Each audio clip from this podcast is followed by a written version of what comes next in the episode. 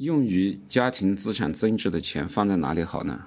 上一课我们讲了房地产，这一课我们来聊一聊银行和保险。我们先从两个破产案例来看看银行和保险公司的安全性，特别是中小公司的安全性问题。二零一九年以来，先是恒丰银行被接管，最后是锦州银行被停牌重组。到二零二零年八月，包商银行宣布破产。前两家银行相对规模比较小，银保监会处理起来比较简单一些，而包商银行资不抵债。为了维护银行的信誉和社会稳定，最后动用了公共基金一千七百亿，有纳税人为储户全部买了单。未来银行破产，是否可能为储户全部买单呢？那可不一定。按照现有的法律规定，单一客户五十万的存款是可以得到保障的，但存款外的产品，比如说理财产品，不在保障范围内。这和银行的大小没太多关系。大的银行倒闭了，银保监会处理起来还会更困难。再来看一下保险公司，安邦保险是唯一一家破产的公司。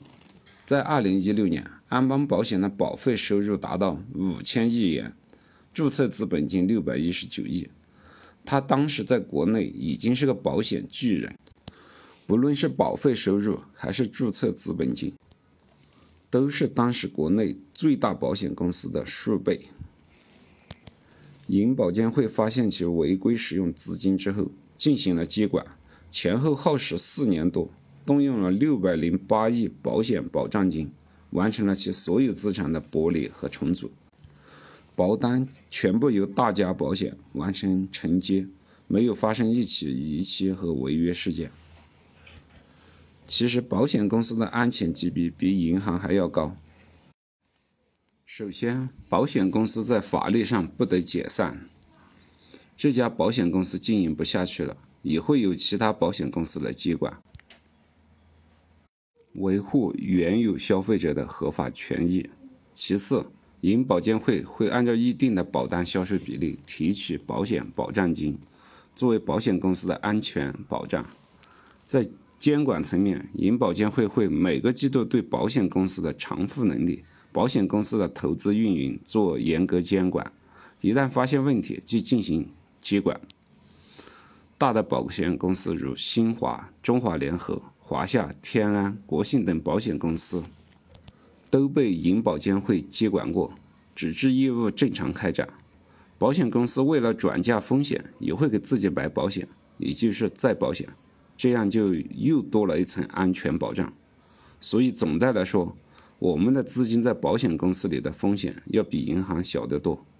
同样，这也和保险公司大小没关系，小的保险公司发生问题，银保监会处理起来会更容易。我们再来看一下银行的收益，今年银行的负面新闻也比较多，先是招行的理财出现了亏损，接着是工行的鹏华资管计划违约。不能按时兑付，央视又报道有七百多款银行理财产品被提前终止。我们猛然发现，钱怎么存在银行也不能保本保息了。针对这个问题，我们首先要分清楚的是，存到银行的钱是存款还是理财。像活期、定期之类的产品是属于银行存款产品的，这个是保本保息的。我们再来看一下银行理财。二零一八年资管新规之后，银行理财不得承诺保本保收益，过渡期到二零二零年底，所以才会有前面的这些负面新闻，银行才会提前终止已经有承诺了兑付的理财产品。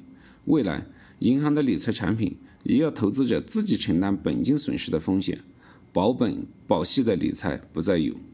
今后买银行的理财产品，也要搞清楚。该产品投资到什么样的一些项目，会不会给你带来本金的损失？只靠银行经理推荐就胡乱买理财的时代已经结束了。在理财上经常讲到单利和复利，银行的定期存款就是单利。单利是指一笔资金无论存期多长，只有本金计算利息，到期后本金和利息一起给付。复利是每年都会支付利息，利息又可以滚入本金。次年在这个基础上计算利息，如果利率为百分之十，单利息要十年可以实现资产翻一番，复利只需要七年。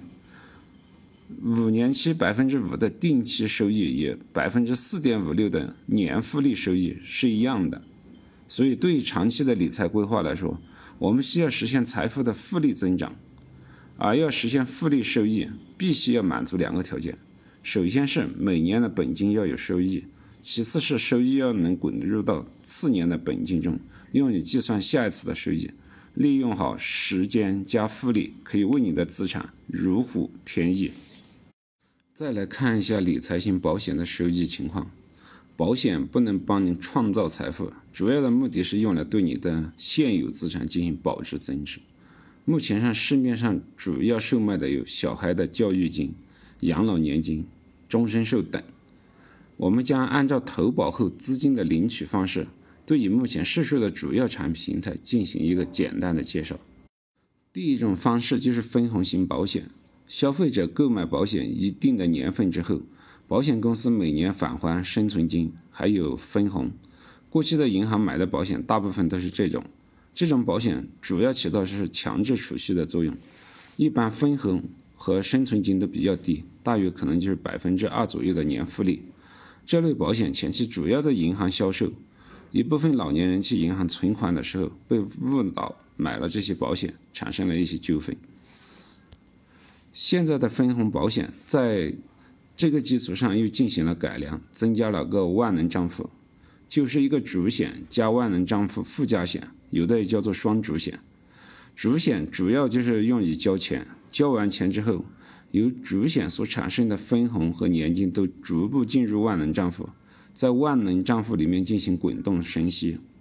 因为主险的利益不多，所以看主险好不好。就看谁家返钱快，谁家的返钱多。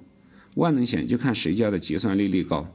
有的产品在万能险中又增加了一些重疾之类的，但没啥意义，因为保额低，杠杆也低。万能账户的主要亮点就是拥有较高的结算利率，这也成了各保司争相推荐的主要卖点。但以下几点必须清楚：首先，万能账户的结算利率是不固定的。现在所看到的结算利率，并不是未来的结算利率，它与银行的利率密切相关。银行利率下降了，它也会随之下降。只有保底利率是有保障的，最低的是某安的百分之一点七五，华夏、天安等几款激进一点的产品能达到百分之三。去年还有一些保险公司的产品结算利率能达到百分之六，今年全部都回到了百分之五以下。未来如果利率继续下行，结算利率只会更低，没有最低。除非你判断未来银行的利率会大幅上升，否则现在可能就是天花板。其次，这个利率的收益不是立马就能得到，一般都要主险交费五年以后才会有年金到万能账户里面。所以在这前面的五年当中，万能账户就是一个空户，你的主险账户的资金也在空转。但如果你就偏爱这样的年金保险，那一定要选择一个主险返钱快、万能险保底利率高的产品。保底利率的话，在合同里面有明确的规定，这个才是你真正可以得到的收益。万能账户的资金来源于两个部分，一部分是主险所产生的年金，第二部分是自己额外追加的。所有进入万能账户的钱，进出都有管理费。来自主险的年金进去的时候有百分之一的管理费，次年返还；自己额外追加的钱可能会收取百分之二到百分之三的管理费，这个是不返还的，合同上要看清楚。还有往外取钱，五年内也是有手续费的，同时每年还有一定的额度，一般不超过万能账户总金额的百分之二十。第二种就是真正的养老年金，现在把钱存进去。